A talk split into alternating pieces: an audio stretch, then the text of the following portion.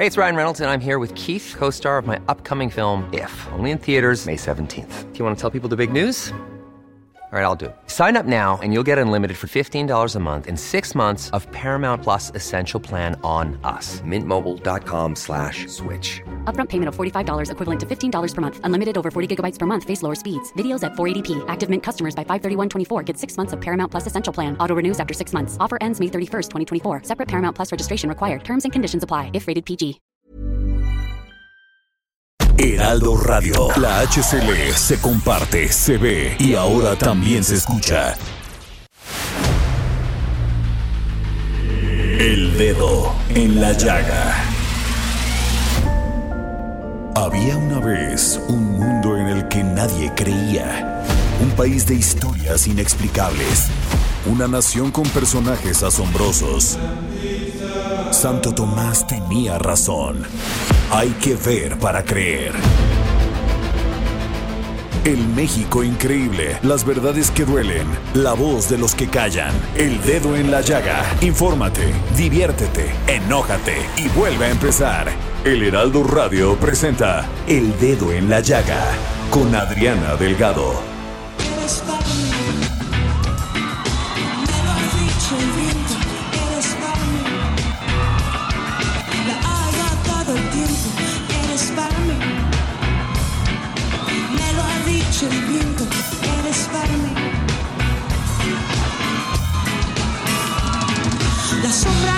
La luz que me abraza, tus ojos mirándome. La calle que canta su canto de diario, el mundo moviéndose. Y yo sé que tienes miedo y no es un buen momento para ti. Y para esto que nos viene sucediendo. Pero eres para mí. Me lo ha dicho el viento, eres para mí. Sí, iniciamos este dedo en la llaga y bájenle tantito el micrófono. Van a decir, ¿está loca? ¿De dónde salió? ¿No? Y están escuchando ustedes. Hasta yo me asusté. A Kinky, Daddy Yankee y Julieta Venegas con esta canción que se llama Eres para mí. No, la neta no me gusta mucho esa versión, ¿eh? Se oye como en eco, ¿no? Jorge Sandoval. Mira, nunca te voy a contradecir, pero creo que los jóvenes, a es- estos chavos, creo que les gusta así la música. Yo coincido contigo, sea, ¿eh? ¿como Suena con como eco? con eco. A mí sí me gusta. ¿A ti sí te gusta? Además, ya hasta me Bueno. sé el corito medio de la mala, medio rapeado. Ajá. Me la sé completita, me gusta mucho. ¿De Ah, verdad? ok. A mí me gusta más la versión este tradicional, este la normalita, pero bueno, si es del gusto de los chicos porque este mundo pues Pero va a no ser de ellos, chica, este pero Adri, ¿de pues bueno, gorda, pues tenemos que entrarle a tenemos que entrarle a lo millennial, ya sabe, ¿no? No, y andan ¿Estás por centennials ya. No, pero bueno, les damos una gran bienvenida aquí al dedo en la llaga. Muchísimas gracias. Iniciamos esta semana siempre siendo muy felices, sabiendo que usted nos escucha en muchas partes de eh, México y de Estados Unidos y yo creo que también de Europa, porque yo tengo allá como, como fans en Barcelona que me dicen, oye, sí te pongo en este, en, en la web y me meto y me meto al, al sitio del Heraldo de México y bueno, pues así pasemos la voz y yo como siempre les digo gracias por dejarnos este, entrar en sus oídos, pero también gracias, muchas gracias por dejarnos entrar en su corazón. Ha de ser increíble esa sensación, ¿no? De que, Sí, imagínate, de que alguien somos, de verdad somos muy par- afar- Sí, afortunados. sí. Mira, ya cualquiera que ahorita nos escuche y que le dedique una parte de su día y de su vida y, y- y te tenga en la mente, ¿no? Y diga, Claro. "Ah, del dedo en la llaga. Me parece que esa conexión es un privilegio. Y además te voy a decir una cosa, jefa Andrea, Jorge, que valoramos muy poco el tema de el tiempo. Porque cuando estás enamorada, si no te habló el galán o no te habló la galana, pero la galana estuvo con, o el galán estuvo contigo un fin de semana, o estuvo dos meses o tres meses contigo todos los días, siempre juzgas no es lo que no está, pero nunca terminas de agradecer que alguien, alguien te haya dedicado su tiempo. Y yo creo que eso es lo más valor, la decisión de decir, la decisión tomada al decir quiero pasar este tiempo con esta persona. Y yo creo que es tiempo de, de hacerlo porque si algo nos ha dado la pandemia, es precisamente quitarnos a veces esos tiempos que teníamos para estar en la naturaleza, para estar entre amigos, para estar este eh, yendo al cine o lo que tú, o sea, ir a- al teatro. Yo creo que nos ha dado ese valor y ese valor no tiene precio y es el tiempo. Sí, la verdad es que eh, ya sé que de repente eh, suena eh, un poco a cliché ya en estas alturas, pero sí creo que la pandemia nos reencontró con nosotros mismos en el mejor de los casos. A veces no lo valoramos, pero sí creo que hay un reencuentro Claro. importante y sí hay una pues un repensar, si me permites ese concepto de, de lo que tenemos alrededor, de quiénes son tus amigos, de quién es tu familia, Claro. ¿no? Este, de a quién extrañas más, gente con la que te tienes que reconciliar, porque pues no sé tú y yo que estamos eh, pues pendientes pero lejos de nuestras mamás, eh, no sé si solo me pase a mí, pero de repente cuando me enojo o me preocupo de algo de ella, pienso y, y si no la vuelvo a ver. Y Siempre. es, es un tema complicado porque antes no lo valorabas, ¿no? Antes te valía y te ibas y enojado y todo. Y yo ahora cuelgo el teléfono y digo, no puedes dejar así la conversación. Claro. Y si mañana se contagia y si se enferma y no la vuelves a ver. Entonces sí, Son eh, observaciones muy valiosas las que haces, Andrea, y muy este y muy profundas, porque primero nadie sabemos si mañana vamos a amanecer, ¿verdad? Si alguien lo sabe, por favor, yo quiero entrevistarlo, Sí, sí. porque este pues sería una cosa extraordinaria, ¿verdad? Pero nadie sabemos si vamos a estar mañana. Entonces, yo creo que lo mejor es agradecerle a aquellas personas como la que nos, las que nos están escuchando. Sí. Muchísimas gracias, la verdad. Se, se los decimos de corazón. Muchísimas gracias por darnos su tiempo. Y bueno, fíjense que ya iniciamos, pues bueno, la- las transmisiones, lo hemos venido diciendo desde el primero de agosto y estamos ya en Campeche y próximamente en muchos otros lugares. Y hay una, una campaña que está iniciando el Heraldo Media Group. Y para eso tenemos a nuestra querida jefa Merlos que nos va a platicar. Sí, Adri, fíjate que es un concepto que todo Heraldo Media Group, que tele, radio, eh, web y la versión impresa a la que yo eh, pertenezco, pues coordinamos porque, Adri, de repente la gente, no sé si les pasa, Jorge, la gente ya se confunde entre tanto información y discurso, Claro. ¿no? De si sirve el cubrebocas o no, eh, si hay que traerlo o no, solo es para los enfermos o no, hay que invertirle al cubrebocas o te puedes poner cualquier Claro. cosa.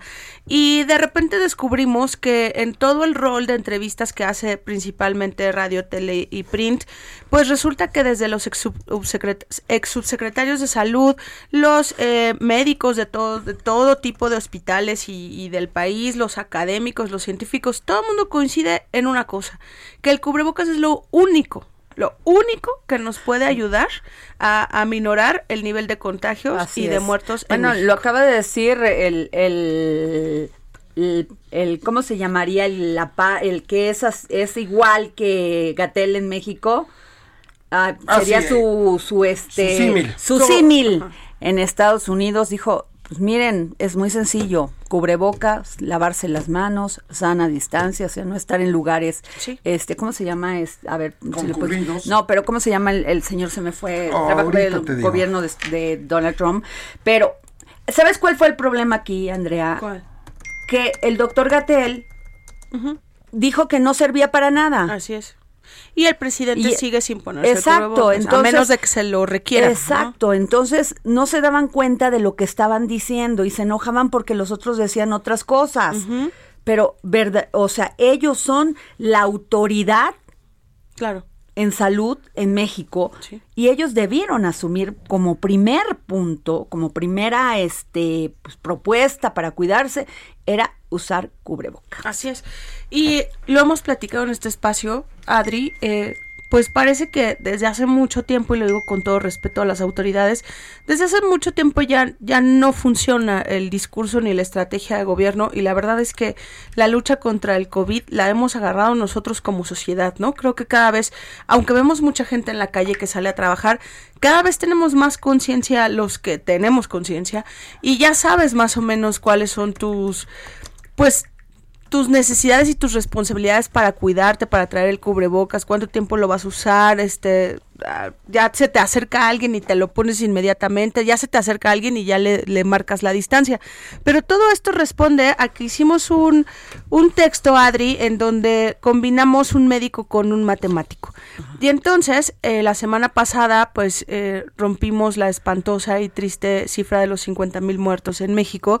Y los matemáticos dicen que con esta tendencia, si no para, eh, para el primero de diciembre tendríamos en el mejor de los casos 100 mil muertos. En el peor de los casos, 160 mil muertos. El 1 de diciembre ni siquiera es terminar el año, todavía falta diciembre porque además la estadística dice que se nos va a combinar con la influenza. Y ya sé que parece así de no, ya, basta, ¿no? Pero es una realidad. El frío va a llegar en noviembre, diciembre, enero, febrero y entonces ya no va a ser solo el COVID, va a ser también la influenza y entonces la estadística de enfermos y de muertos va a subir. Y lo único que puede parar esto es el uso del cubrebocas. Y Heraldo Media Group se sumó y está creando una campaña que los invita a participar a todos ustedes, que se llama hashtag yo me lo pongo, y que también tú argumentes que sí sirve, porque este debate que estamos platicando sobre si sirve o no, no, es falso debate, sí sirve. La gente experta en todo el mundo te lo dice, que es la única Salvo, vía de salvo el nuestro, ¿verdad? Salvo el nuestro. Y- Pero ya, ya se lo tuvo que poner, se lo va a tener que poner él, aunque no lo crea. Así es. Y si, y si no se lo quiere poner Adri como el tema de- del presidente de Estados Unidos, de Donald Trump, pues también ya es su problema. Pero no debe de ser nuestra guía porque la, la- digamos que la ciencia y la medicina nos dice otra cosa. Y rapidísimo te cuento de, de los porcentajes y los gráficos que hay de alguien contagiado de COVID que trae un cubrebocas y una careta Ajá. o que esté interactuando con alguien que también traiga un cubrebocas y una careta es del 0.5% el De riesgo de, se contagiarse. Imagínate, el cubrebocas y la careta, en uno de los dos ni siquiera, ¿no? Si traen solo cubrebocas, el riesgo de contagio es de 1.5%. Ok. En cambio, si no ninguno de los dos trae cubrebocas, es del 90%. Entonces, honestamente creo que es muy fácil digamos que convencerte que el uso de cubrebocas es lo que te va a salvar a ti y a la gente que te rodea. Nos fuimos también eh, a sacar fotos de rostros de la gente que trae el cubrebocas porque es un hecho y toda la semana vamos a estar sacando información para que nos lean en el Heraldo en su versión impresa de que sí hay gente a la que no le alcanza para los cubrebocas, Adri, Claro. eso es una realidad, ¿eh? Y, y los KN95 y las mascarillas y demás, pero les decimos cómo lavarlo, cómo usarlo, este, cómo reciclarlo, ¿no? Este, qué telas usar, los tips para que de verdad eh, estén seguros y que es cierto, cualquier cosa que les ayude a cubrir la nariz y la boca nos puede salvar. Claro, pues eh, desde el día de hoy vamos a poner este hashtag. Yo me lo pongo. Yo me lo pongo. Esta va a ser nuestra nueva dinámica y no solamente hacerlo por nosotros, sino por aquellos, este, tener responsabilidad, no ser tan egoístas, no ser tan egoístas y también pensar en las otras personas. Creo que también esto es lo que nos ha pasado con esta pandemia. Y además, Adri, así aligeras algo que todos aspiramos a hacer ya, que es la convivencia. Claro. Si tú te cuidas toda la semana, ¿no? Si usas el cubrebocas en tu, en tu oficina, si de verdad traes la careta, si te lavas las manos, llega el, el viernes o el sábado y la verdad es que es mucho más simple decidir ver a una o dos personas de tu grupo de familia, de amigos, aunque te dicen que no, todos estamos necesitados de eso, pero eso es diferente a tener una vida irresponsable de andar Claro. sin cubrebocas por la vida y subirte al metro y al metrobús y ir y, bajar, pues claro que vas a acabar contagiado o contagiando. Totalmente, André. Y fíjate que pasando a otro tema, escuchaba a Salvador este García Soto antes de este de que entráramos al aire que eh, Emilio Lozoya ya aceptó que sí tomó dinero de Odebrecht y que va a entre va a, a entregar dos casas por un valor de 10 millones de dólares. Dios, esto me parece la burla No, a un es- país. O sea, y que lo diga, que sea confeso Sí. y que siga en su casa como si nada con una, con una, este, con un, Con un brazalete. brazalete. Es la justicia de los ricos. Adri, ¿no Dios, estoy impactada y para eso vamos a tener una mesa Sí. donde vamos a tener a cuatro abogados de mucho prestigio, pero además jóvenes, porque esta va a ser una mesa de los lunes donde invitaremos a gente muy joven, pero además profesionales de, de, de a lo que se dedican, como la licenciada María Villegas Reyes, que es catedrática de la Facultad de Derecho de la UNAM, especialista en Derecho Penal, a la licencia- licenciada Karen Palma Carrascosa, mediadora privada certificada por el Poder Judicial de la Ciudad de Wow. México, al licenciado Carlos Héctor Daza Zaragoza, catedrático de la Facultad de Derecho de la UNAM, socio de la firma jurídica Daza, Asociados Abogados, abogado al licenciado también Pablo Palma, coordinador del cumplimiento normativi- normativo en Legal Force. Entonces, va a estar, va a ser una mesa muy interesante después de nuestra primera media hora, pero me, me causó un conflicto, jefa eh, Merlos. O sea, no puede ser que se declare confeso, que robó dinero de los mexicanos, que hubo corrupción y que esté en su casa diciendo como si nada le va y nada le viene. Y no sé quién esté O sea- peor, si él o las autoridades de las, las autoridades judiciales de este país, bueno, en este caso no solo las judiciales, también las de gobierno, que, que parece que lo único importante es que regrese el dinero. Y con este concepto del instituto para regresarle al pueblo lo robado, ¿no? Que yo siento que hay un- una obsesión por eso, pero el dinero no repone la claro, o sea, hay, de la que de- tanto ese dices tema lo tenemos que hablar, porque, o sea, ya confesó, ya se va a meter este con su a su casita con un bra- bueno, es más, ni tiene que estar en su casa. De hecho puede salir. Sí. Pero por eso Digo- te encuentras con el enojo social que ves Claro. cuando golpean al chico de la combi, por ejemplo. Ese es el enojo del Claro. pueblo. Cuando ven que no van a tener justicia, Sí. dicen, prefiero hacerme justicia por propia mano porque sé que le van a dar la vuelta Bueno, en los y, y ahí te va otra, públicos. ahí Sí. te va otra. Este, yo creo que si el presidente Andrés Manuel López Obrador o el gobierno federal está enojado, está enojado con los priistas, yo creo que está más enojado con Calderón, ¿eh? porque de veras que tiro por viaje, ¿no? Le dice que eh, fue el presidente de, fue un sexenio de narcoestado, el de Felipe Calderón, pero Felipe Calderón le respondió furioso.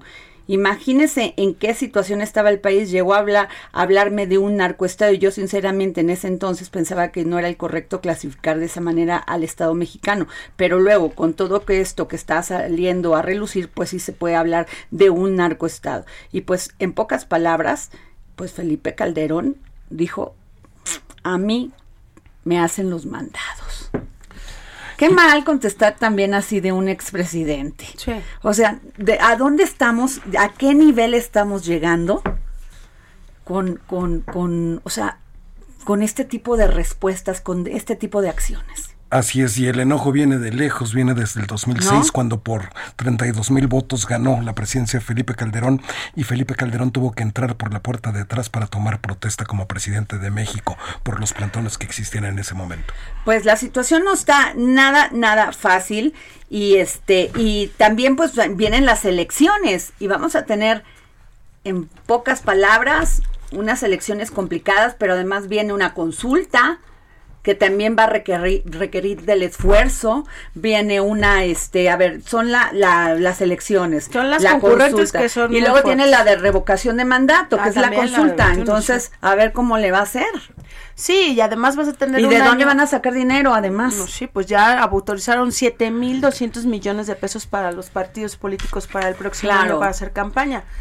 Adri, 7 mil millones de pesos para lo de siempre, para lo de nunca, porque lo de siempre es que los tenemos encima de nosotros vendiéndonos espejitos y lo de nunca es que hagan campañas significativas, profundas, diferentes o que, o que de plano cambien un poco el sistema para meterse en lo que ahorita estamos viendo que es que el 54% de la gente no puede comprar una canasta básica ya de por, por, por la pobreza que Claro.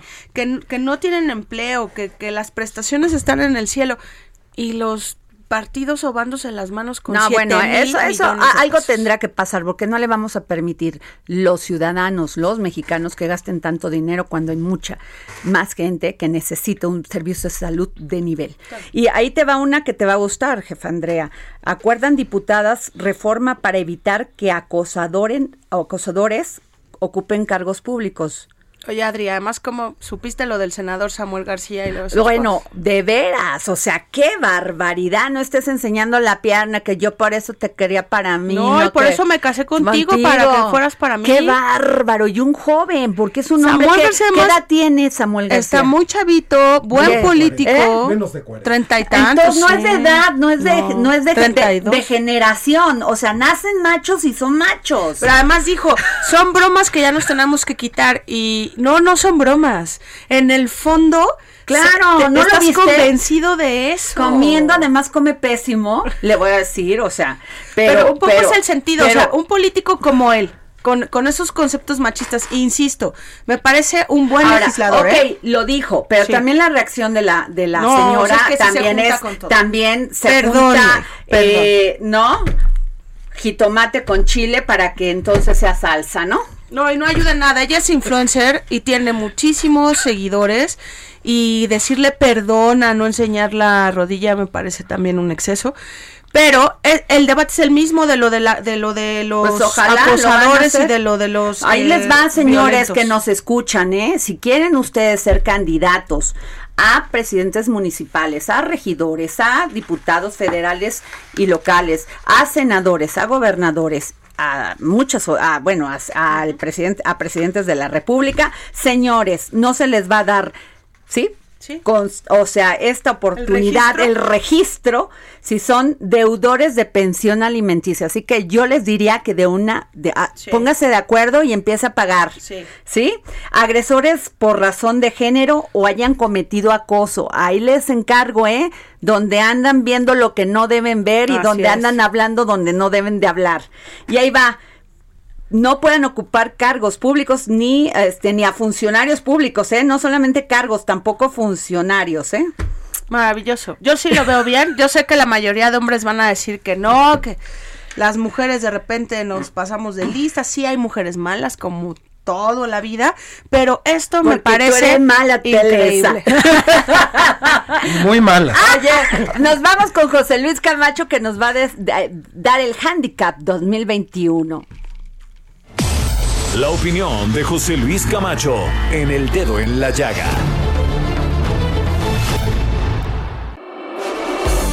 José Luis, de Adrianita. nos vamos, ya viste que no pueden ser candidatos todos aquellos que andan de acosadores ni de ni de andar de- debiendo la pensión alimenticia de sus hijos. Y No, pues de momento ya el que perdió toda oportunidad y se chingó fue Jorge Sandoval. no, pero es que él iba a ser candidato a la Magdalena Contreras, ya se te fue. Ya se te fue, man. Ya descartado. no es cierto. Oye, pero a ver, danos el handicap. El handicap de hoy es de dos entidades A ver. La primera es la del estado de Guerrero, que está caliente. Bueno, Ahí ahí. Morena trae una división eh, más o menos eh, identificada desde hace eh, aproximadamente seis meses, en donde pelean el delegado, el superdelegado Amílcar Sandoval, hermano de la secretaria de la Función Pública Ajá. Sandoval, Luis Walton, que es un agente Ese se Luis Walton, ¿por quién? ¿Por el PRI? No, no, no. A ver, ah, por, Morena. a ver, entonces, a ver, por Morena, para ponernos. El, el, este, Amílcar Sandoval. Sandoval. Luego Luis Walton. Ajá. Y Félix Salgado Macedonio. Uy. El que encabeza las, las preferencias es Amílcar, Claro.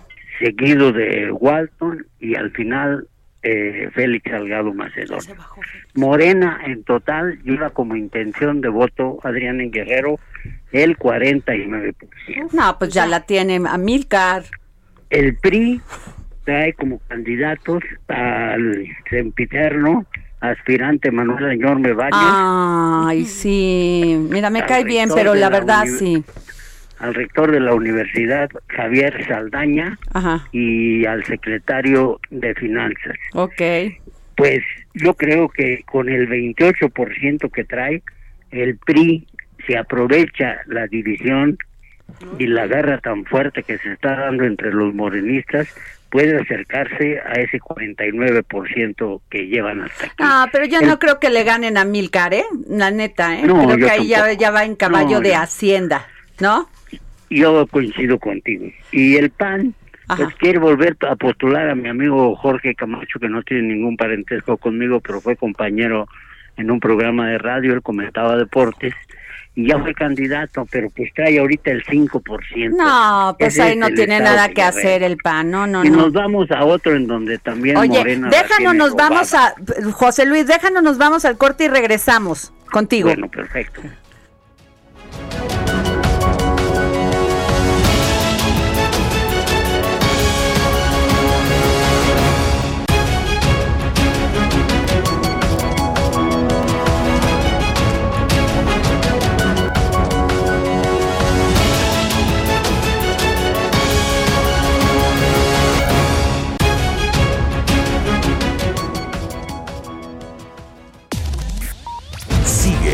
Adriana Delgado en su cuenta de Twitter, arroba Adri Delgado Ruiz. Además, te invitamos a enviar tus opiniones y comentarios en texto o por mensaje de audio a través de WhatsApp al 55 2544 3334. Y si quieres escuchar El Dedo en la Llaga de El Heraldo Radio, en cualquier momento y donde quiera que te encuentres, descarga el podcast disponible en Spotify y iTunes. Heraldo Radio.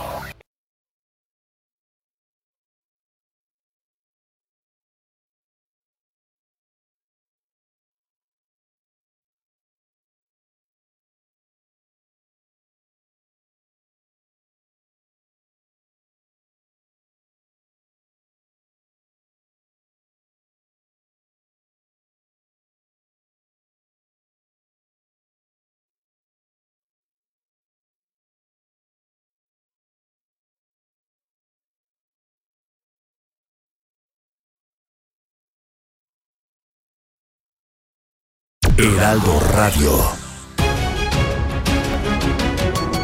Bueno, regresamos aquí al dedo en la llaga. Yo soy Adriana Delgado y estamos con el maestro José Luis Camacho porque nos está diciendo el handicap, cuáles son los posibles candidatos a las gobernaturas en el 2021.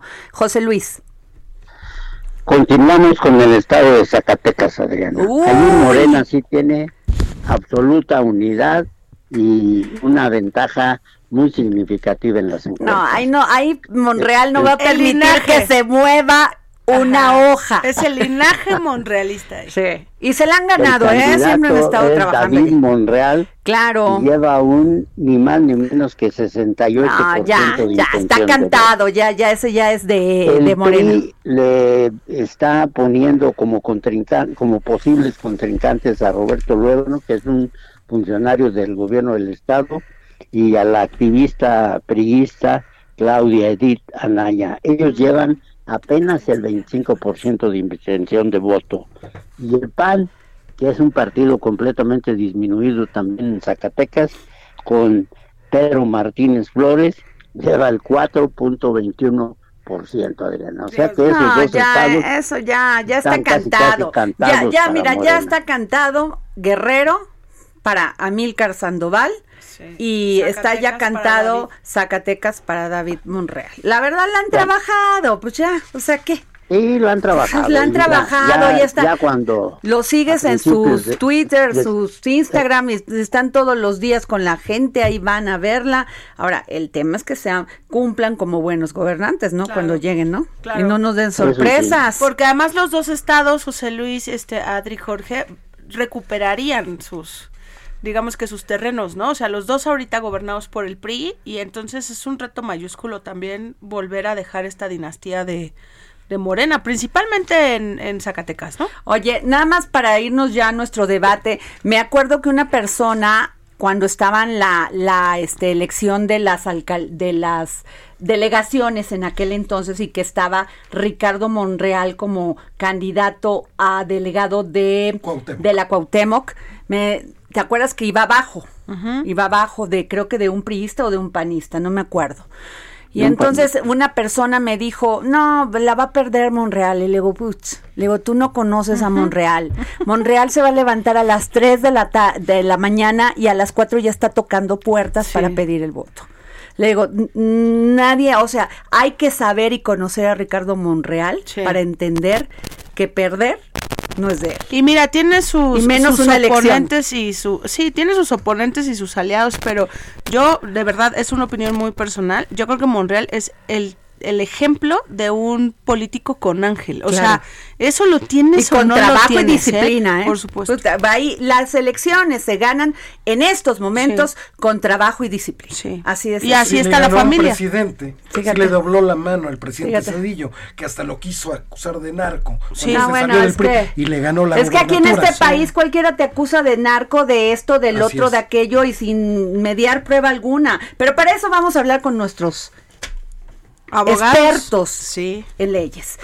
Tenemos en la línea a la licenciada María Villegas Reyes, catedrática de la Facultad de Derecho de la UNAM, especialista en Derecho Penal. Muy buenas tardes, licenciada. Muy buenas tardes, Adriana. Qué gusto saludarte y un placer estar con ustedes esta tarde. Gracias. Presento también a la licenciada Karen Palma Carrascosa, mediadora privada certificada por el Poder Judicial de la Ciudad de México. Buenas tardes. Hola, ¿qué tal, Adriana? Mucho gusto, a tus órdenes. Tenemos también en la línea al licenciado Carlos Héctor Daza Zaragoza, catedrático de la Facultad de Derecho de la UNAM, socio de la firma jurídica Daza Asociados Abogados. Muy buenas tardes. Muy buenas. Buenas tardes, Adriana, Jorge y Andrea. En verdad, un gusto estar aquí con ustedes y con su auditorio. Muchas gracias. Y al abogado Pablo Palma, coordinador de cumplimiento normativo en Legal Force. Muy buenas tardes. Hola, ¿qué tal? Muy buenas tardes, Adriana, Jorge, Andrea. Qué gusto poder compartir con todos ustedes. Pues, Hola a todos. Estamos platicando, este, licenciadas, abogados, licenciados, sobre el tema de, pues, que nos, nos, este, compete en el tema de Emilio Lozoya. ¿Por qué el criterio de oportunidad es la justicia selectiva? Empezamos con la licenciada María Villegas, Villegas Reyes. Claro que sí, muchas gracias, este Andrea. Pues mira, criterio de oportunidad, que creo que primero tendríamos que entender qué es esto de criterio de oportunidad por favor. y por qué por qué se le está aplicando o por qué se le pretende aplicar este criterio de oportunidad.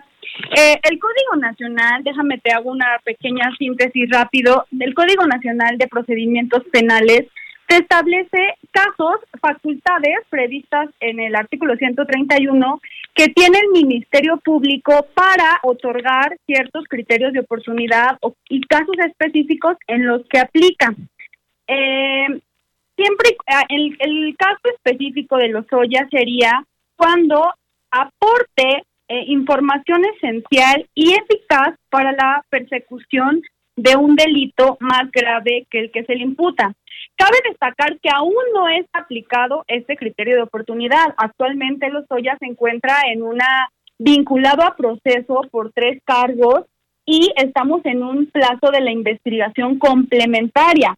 Vamos a ver si la Fiscalía, con los datos de prueba que aporte, medios de prueba, sean suficientes y pertinentes para eh, poder pintar responsabilidad de un delito más grave. Ojo, eso es muy importante. Delitos más graves que eh, los que se le estén presentando o por el cual se, se le esté pretenda y fincar una responsabilidad al caso concreto de Lozoya.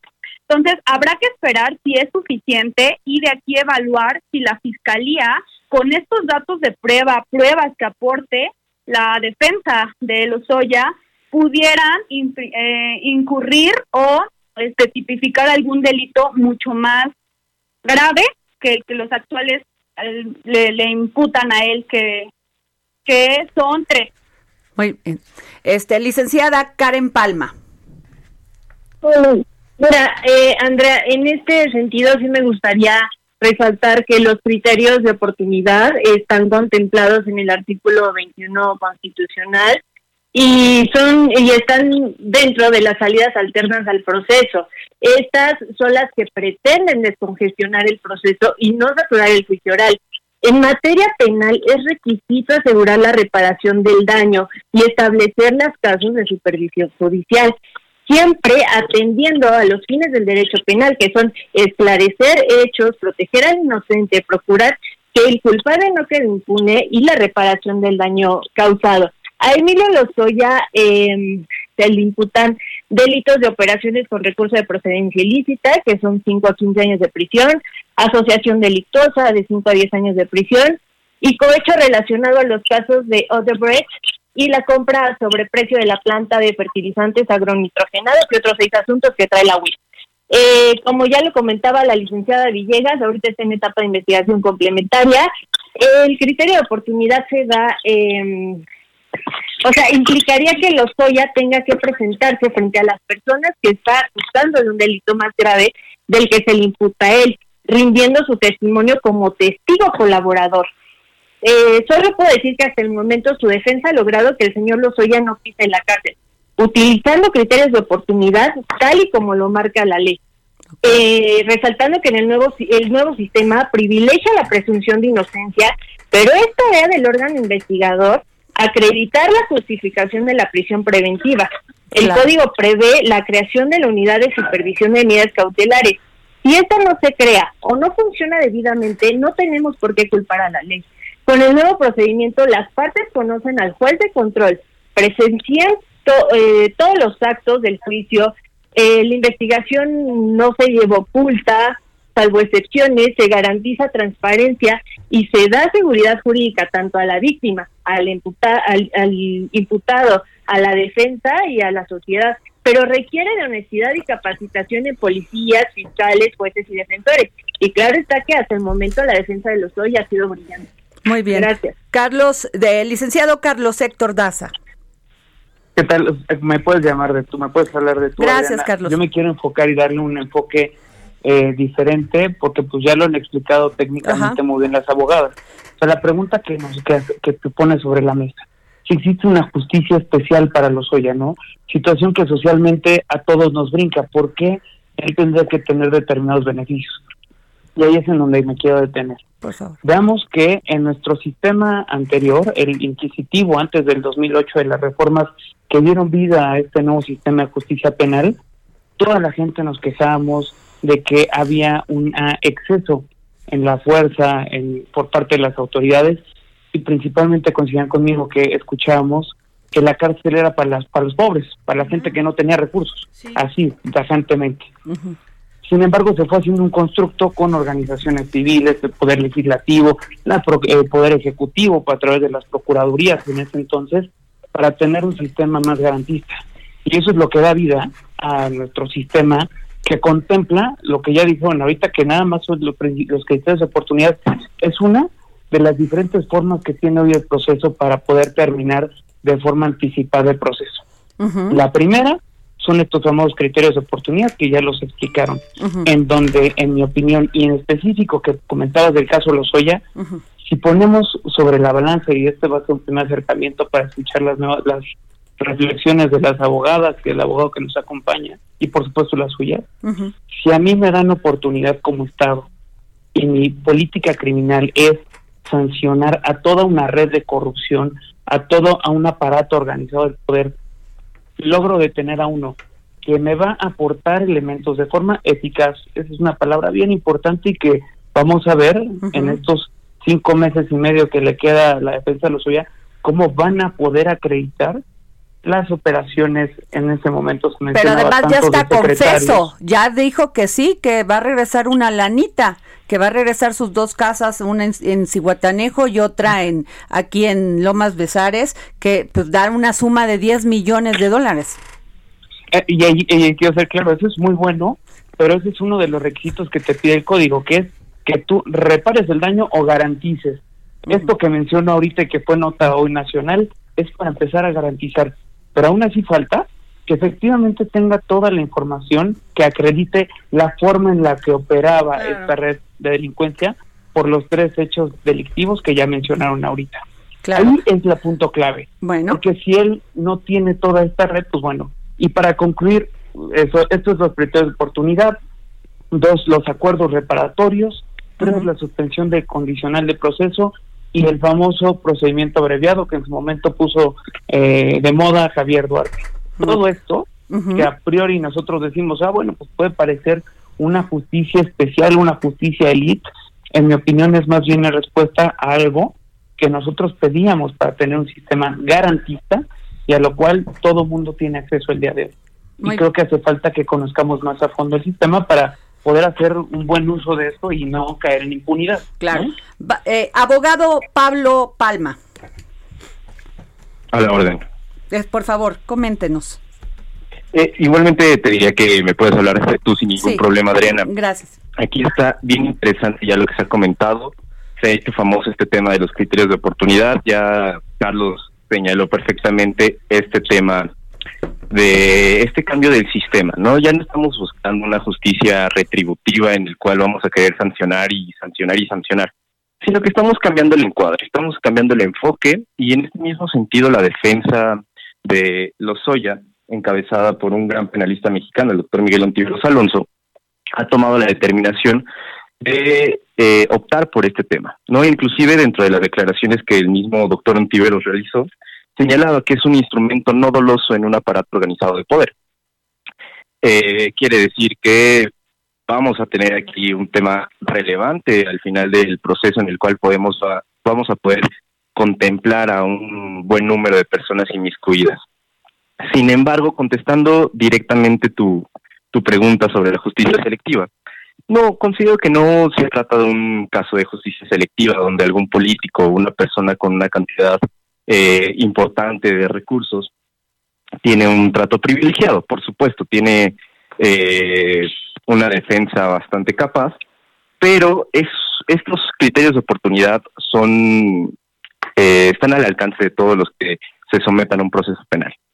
En este caso solamente están utilizando una buena cantidad de conocimientos teóricos en la implementación de la defensa y por supuesto prácticamente en la materia litigiosa están optando por el camino más sencillo. Como en su momento Javier Duarte utilizó el procedimiento abreviado, ah, aceptando la responsabilidad, en este caso vamos a buscar, bueno, va a buscar Emilio Lozoya eh, quedar, digamos así, exento. Y recordemos que va a ser en estos temas. Por supuesto, a lo mejor eh, hay algunos otros aparatos, como por ejemplo la WIF, que puede tener información, que puede haber iniciado investigaciones al respecto. Vamos a esperar cómo se desarrolla pero determinantemente no, no es justicia selectiva. Cualquiera podría acceder a este tipo de procedimientos siempre y cuando tenga la información relevante. Yo quisiera preguntarles algo también general. ¿Por qué? O sea, se los, se los hablo como este periodista terrenal que no sé nada de leyes. ¿Por qué Rosario Robles está en la cárcel y por qué Emilio Lozoya tiene un brazalete? Y luego les quiero juntar otro tema. Cuando hablamos que esta aportación de información podría llevar a un delito mayor, ¿no? Que es lo que estaríamos buscando, en mi lógica, digamos que analizando el concepto, es que Lozoya, ah, cometiendo actos de corrupción desde una eh, dirección de Pemex, pues realmente su jefe inmediato jerárquicamente era el presidente, el expresidente de la República, Enrique Peña Nieto. Que nos expliquen un poco qué, o sea, a, dónde quisiera llegar el sistema judicial o cuál es el ofrecimiento para decir que es un bien mayor a un alto este funcionario de gobierno. Si quieren empezamos al revés, este Pablo Palma.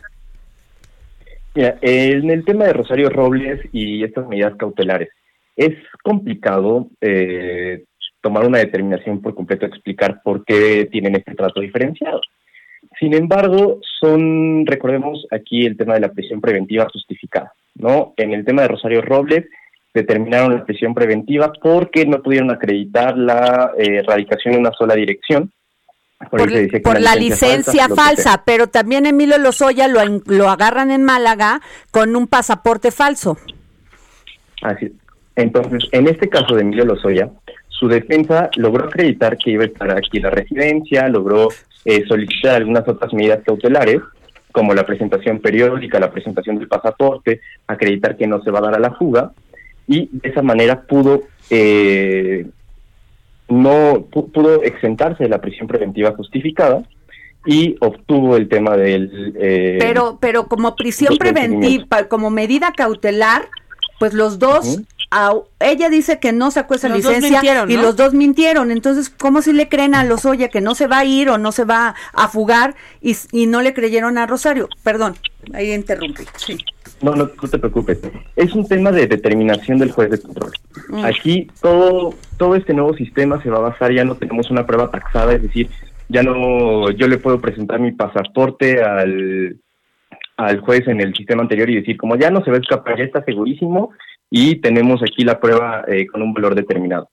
En este caso, en este nuevo sistema es la valoración libre y lógica. El juez va a determinar de una manera libre y lógica, argumentada, tomando en consideración los argumentos vertidos por el defensor y la parte acusadora, y cuál de estos argumentos le va a generar la convicción suficiente de que no se va a extraer de la acción de la justicia. Esa es la única diferencia entre las dos vertientes, Muy bien. que pudieron aportar los elementos de convicción suficientes para que les compraran la historia. Ok. ¿no? Realmente ya con Bueno. esto el tema de promover el, el brazalete, bla, bla, No- el juez determinó que se podía quedar en ese Nos vamos a ir un poco más rápido porque está a punto de terminar nuestro programa, casi cinco o seis minutos. El licenciado Carlos Héctor Daza. Sí, en mi opinión, sí tengo claridad en que depende totalmente de la estrategia de la defensa. Si bien cada uno de los hechos son diferentes, cada uno de los delitos que le atribuyen a estos dos personajes son diversos, la estrategia que se siguió en uno es presentarlo para poderlo defender. Y nos fuimos confiados, por decirlo así, a que como eran delitos que no meritaban la prisión eh, eh, preventiva oficiosa, que están en el artículo 19 constitucional, pues poder entrar al debate. Pero en ningún momento se contempló la situación de que la Fiscalía podría acreditar que existía el riesgo de fuga y entonces se le aplicaron. Por eso, consecuencia, Rosario Robles está ahí. Situación diferente a la que tenemos con Lozoya. En este caso, él está ahorita como testigo colaborador. Su situación jurídica es diferente, si se dan cuenta. Lo cual nos lleva a que los resultados, por eso los vemos en dos matices. Uno en donde Rosario Robles ya lleva casi un año ahí en la cárcel, en proceso, y otro en donde Lozoya se encuentra en un hospital por determinadas eh, condiciones físicas, pero con este dispositivo como medida cautelar. Ese sería el comentario a la pregunta que hacía. Licenciada Karen Palma. Mira, desde mi punto de vista, en este caso siento que a Robles sí le cargaron la mano con la prisión preventiva, ya que no había una culpabilidad dicta- dictaminada por su parte. Tenía toda la carga del Estado sobre ella, este tanto que manejó desde diferentes domicilios y lo y lo y lo pusieron como posible riesgo de fuga de Robles. Otro factor que, que fue tomado en cuenta como riesgo de fuga fue que cuando la Policía Federal Ministerial fue a buscarla para notificarla, no estaba en su domicilio. El hecho de que una persona no esté en su casa en- al momento de ser buscado no significa que esa persona no tenga ahí su residencia. Claro. Eh, la juez lo decretó como fal- falsedad del domicilio y fue cuando la magistrada Porras consideró la decisión de la juzgadora como carente de datos de prueba y se calificó de discriminatoria. Claro, claro que hubo eh, derechos humanos vulnerados por parte de, de la juzgadora al momento de emitir resoluciones sobre un mismo tópico totalmente contradictorias, al no solicitar prisión preventiva desde la primera audiencia, vulnerando con esto sus derechos humanos de, de tutela judicial efectiva, debido proceso, proceso legal y presunción de inocencia. Claro. Eh, mm, eh, licenciada María Villegas. Sí, este, Adriana, pues mira, aquí estoy de acuerdo con el licenciado Cardos. Eh, esto tiene que ver cada quien con la estrategia de la defensa.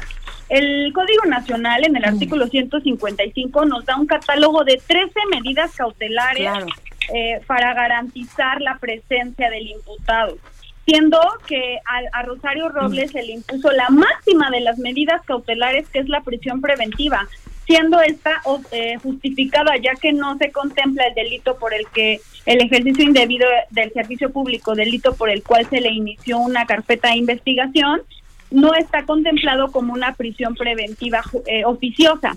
Por lo tanto, aquí el a criterio del juez era necesario, fue necesario proporcional o fue proporcional la, la, la implementación de la medida cautelar de la prisión preventiva, siendo que a los Ollas se le impusieron la, tres medidas cautelares que fueron proporcionales, inclusive este localizadores electrónicos, prohibición de salir sin autoridad, sin autorización, perdón, de, de la ciudad y eh, la presentación periódica ante el juez. Entonces creo, recordemos, nada más para puntualizar, que estamos ante un sistema garantista que protege tanto los derechos de la víctima como del imputado. Por tanto, la defensa eh, estableció bien la proporcionalidad de las medidas cautelares y por tanto es que vemos el resultado de que, bueno, pues eh, Emilio Lozoya se encuentra en libertad con medidas cautelares. Híjole, qué caso. Sí, Andrea. Sí, lo que pasa es que ah, para nosotros era muy importante conocer su, sus explicaciones porque Insisto, como terrenales nos parece que hay una desigualdad en la aplicación de justicia y la verdad es que de repente hay como un sentimiento hasta de impunidad, de decir, entonces este hombre que, que cometió corrupción paga y listo, pues suena medio dramático, pero no se pues, nos es la ley. olvide que muchos de los que están siendo acusados en su momento fueron legisladores, precisamente actores de cómo se hicieron muchísimas reformas a los sistemas penales en los estados, ¿no? Sí. Se- o sea, se hicieron con Claro. ellos de legisladores y funcionarios las leyes que ahora pues con eso se están jugando, juzgando, ¿no? Pero les agradezco mucho a todos los, a todos nuestros este participantes de esta mesa. Les valoro mucho que nos hayan tomado la llamada para el dedo Sí. en la llega. Y si nos permiten, vamos a seguir comentando en estas mesas, pues su opinión, y sobre todo en un tema tan importante, como es la libertad, la corrupción y este ¿Y la ley? Y la ley. Claro, Claro que sí, muchísimas gracias. Igualmente. gracias a todos. Pues sí o no, jefa Andrea, muchos de los de la de los que están ahorita, pues son leyes que hicieron ellos mismos. Tienes razón, Duarte, Lozoya, ¿no? Este, Bueno, todo el lo- sistema de Lozoya no fue no, fue diputado, No, pero no, pero muchos gobierno. de los que es Pues gobierno, sí, pues claro. sí. Pues bueno, nos nos vamos, nos vemos mañana aquí en el dedo en la llaga. Gracias, jefa. Un gustazo, Hasta le- jefa. Hasta luego. Gracias.